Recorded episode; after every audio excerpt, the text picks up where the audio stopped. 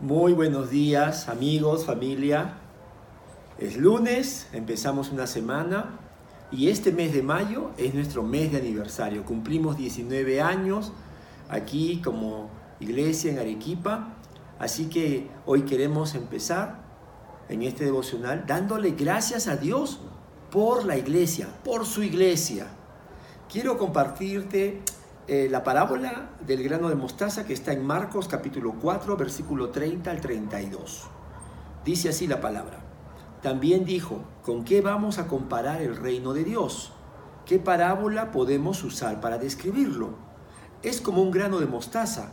Cuando se siembra en la tierra es la semilla más pequeña que hay, pero una vez sembrada crece hasta convertirse en la más grande de las hortalizas y echa ramas tan grandes que las aves pueden anidar bajo su sombra.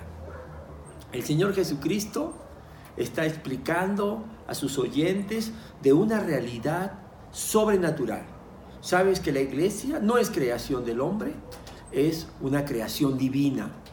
Fue fundada, fue creada con el sacrificio de su Señor Jesucristo. Y está explicando a través de una parábola del grano de mostaza dos cosas. El crecimiento sobrenatural y también el impacto y la influencia que va a tener este reino de Dios que es la iglesia, donde tú y yo ahora somos parte. Y Jesús le habló a la gente con algo sencillo, con algo que ellos conocían, que era la semilla de mostaza, el grano de mostaza. Tú sabes que yo tengo acá un pequeño grano, pero el grano de mostaza es 10 veces más pequeño que este grano. Tú no lo puedes ver aquí, es pequeñísimo, ¿no? Y dice que este grano de mostaza, que es el más, la más pequeña, llega a crecer hasta convertirse en esto. Mira, acá tienes una imagen. Este es la planta de mostaza. Mira el crecimiento que ha tenido de lo que era. Es una hortaliza, y llega a tener más de 4 metros, casi 5 metros de, alto. Ahora, ¿cómo, ¿cómo explicamos esto? Y es que Dios a este grano de mostaza le ha dado vida. Tiene el potencial, Dios lo crea y tiene el potencial para crecer, para madurar. Ahora, pero ¿sabes qué dice la parábola? ¿Cuál, ¿Qué es lo que hace la diferencia? Este, este, este, este grano y esta planta de mostaza que ya la vemos tan grande. Dice, una vez sembrada, escucha, subraya esa palabra, crece hasta convertirse en la más grande de las hortalizas. Mira, este grano tiene el potencial, pero si yo lo dejo aquí, no pasa nada. Ahí se queda, con el potencial. Pero si yo lo siembro, entonces crecerá. Esa es la diferencia. Y Jesús dijo en Lucas capítulo 8, versículo 11, que el Evangelio es la semilla. Por lo tanto, esta palabra de Dios, que es el Evangelio, cuando es sembrada en mi corazón, da fruto. Cuando fue sembrada en tu corazón, da fruto. Qué precioso, ¿verdad? Cómo el reino de Dios crece hasta expandirse. ¿Por qué? Porque Dios es el que le da el crecimiento. Ahora yo quiero, aprovechando esta mañana, quiero contarte un poco de nuestra historia, de nuestra iglesia, cómo empezó y cómo fue creciendo y quiénes fueron sembrando la semilla del Evangelio en muchos corazones. Mira, vamos, a, vamos a retroceder hasta el año 1999. Mira, hace poquito nomás llega Esteban y Susana Kerfel, una pareja misionera con sus hijos y junto con dos familias misioneras más, Roberto y Ruth Waltz, Pratt y Lori Kirin, que llegaron meses después, ellos empiezan orando y entregando la obra a Dios. Y en el año 2000, finalmente empieza un club de niños. ¿Dónde? En la casa de Esteban, con Susana. Ellos vivían en Bustamante y Rivero. Pero en el 2001, oficialmente, se da la primera reunión de la iglesia como la, hoy la tenemos. ¿Dónde fue? ¿Sabe, ¿Sabe dónde fue? fue en un restaurante en la plaza de Yanaguara.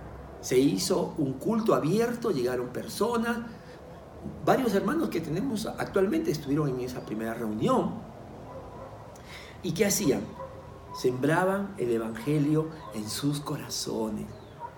Estas tres parejas fueron sembrando. Años después llegó Katy Small para trabajar con las mujeres, también con La Ruta, que ahora es el Ministerio de Educación Cristiana, y años después eh, llega nuestro amado eh, pastor misionero Luis Carlos y Maribel Armella, y ellos hicieron un excelente trabajo de discipulado, de enseñanza y predicación, siguiendo la visión de sembrar el Evangelio en muchas personas y en muchas familias.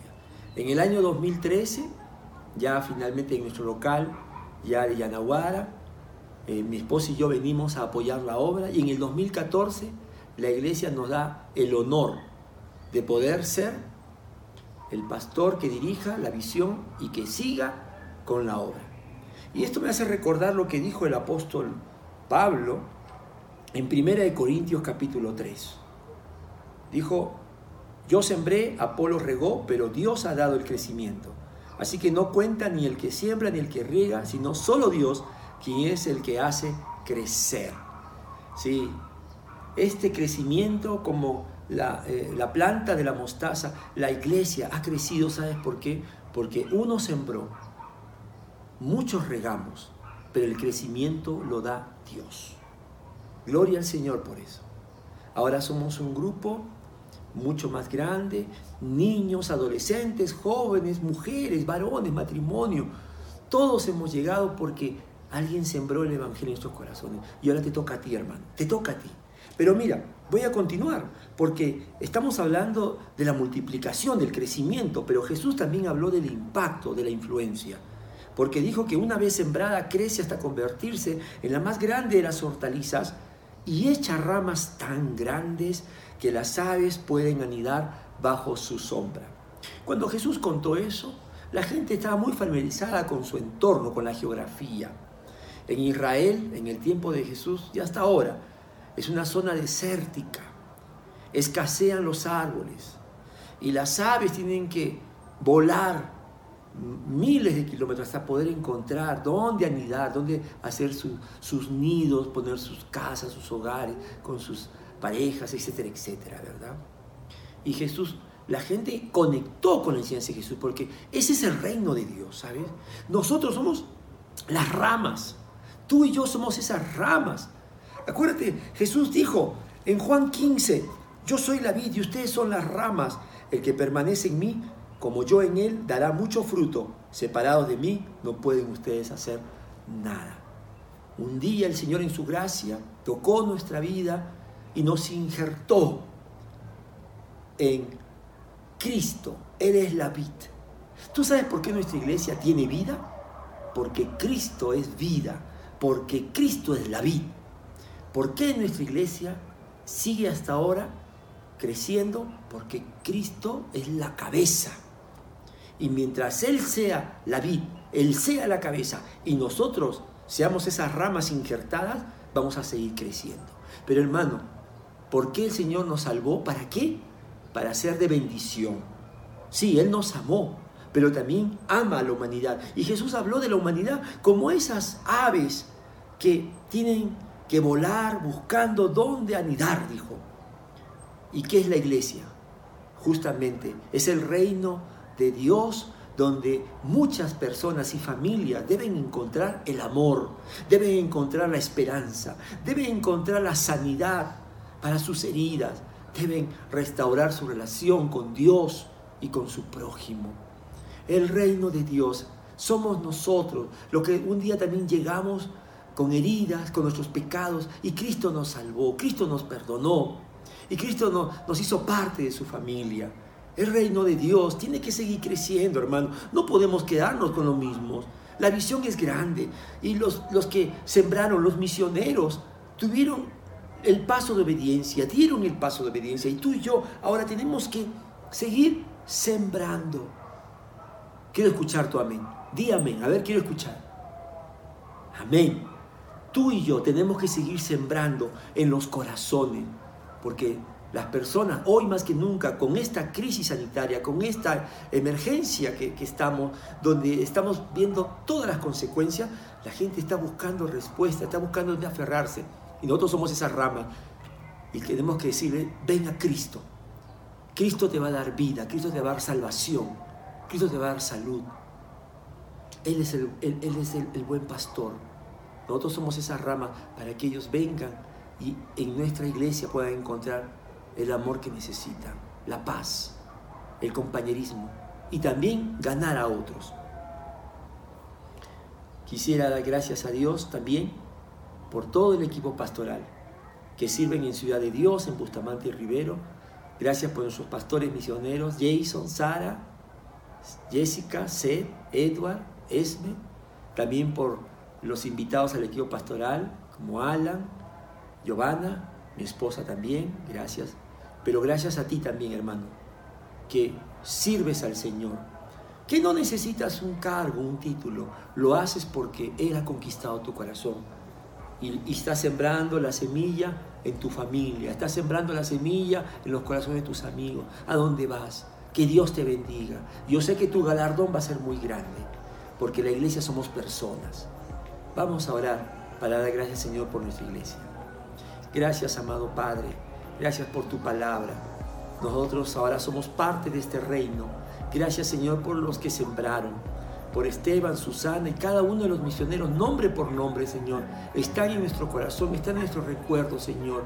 Pero también gracias por los que hoy estamos y tú nos pides, Señor, que tomemos la posta y que sigamos creciendo para que esas personas vengan y puedan encontrar el el amor, puedan encontrar el descanso para sus almas.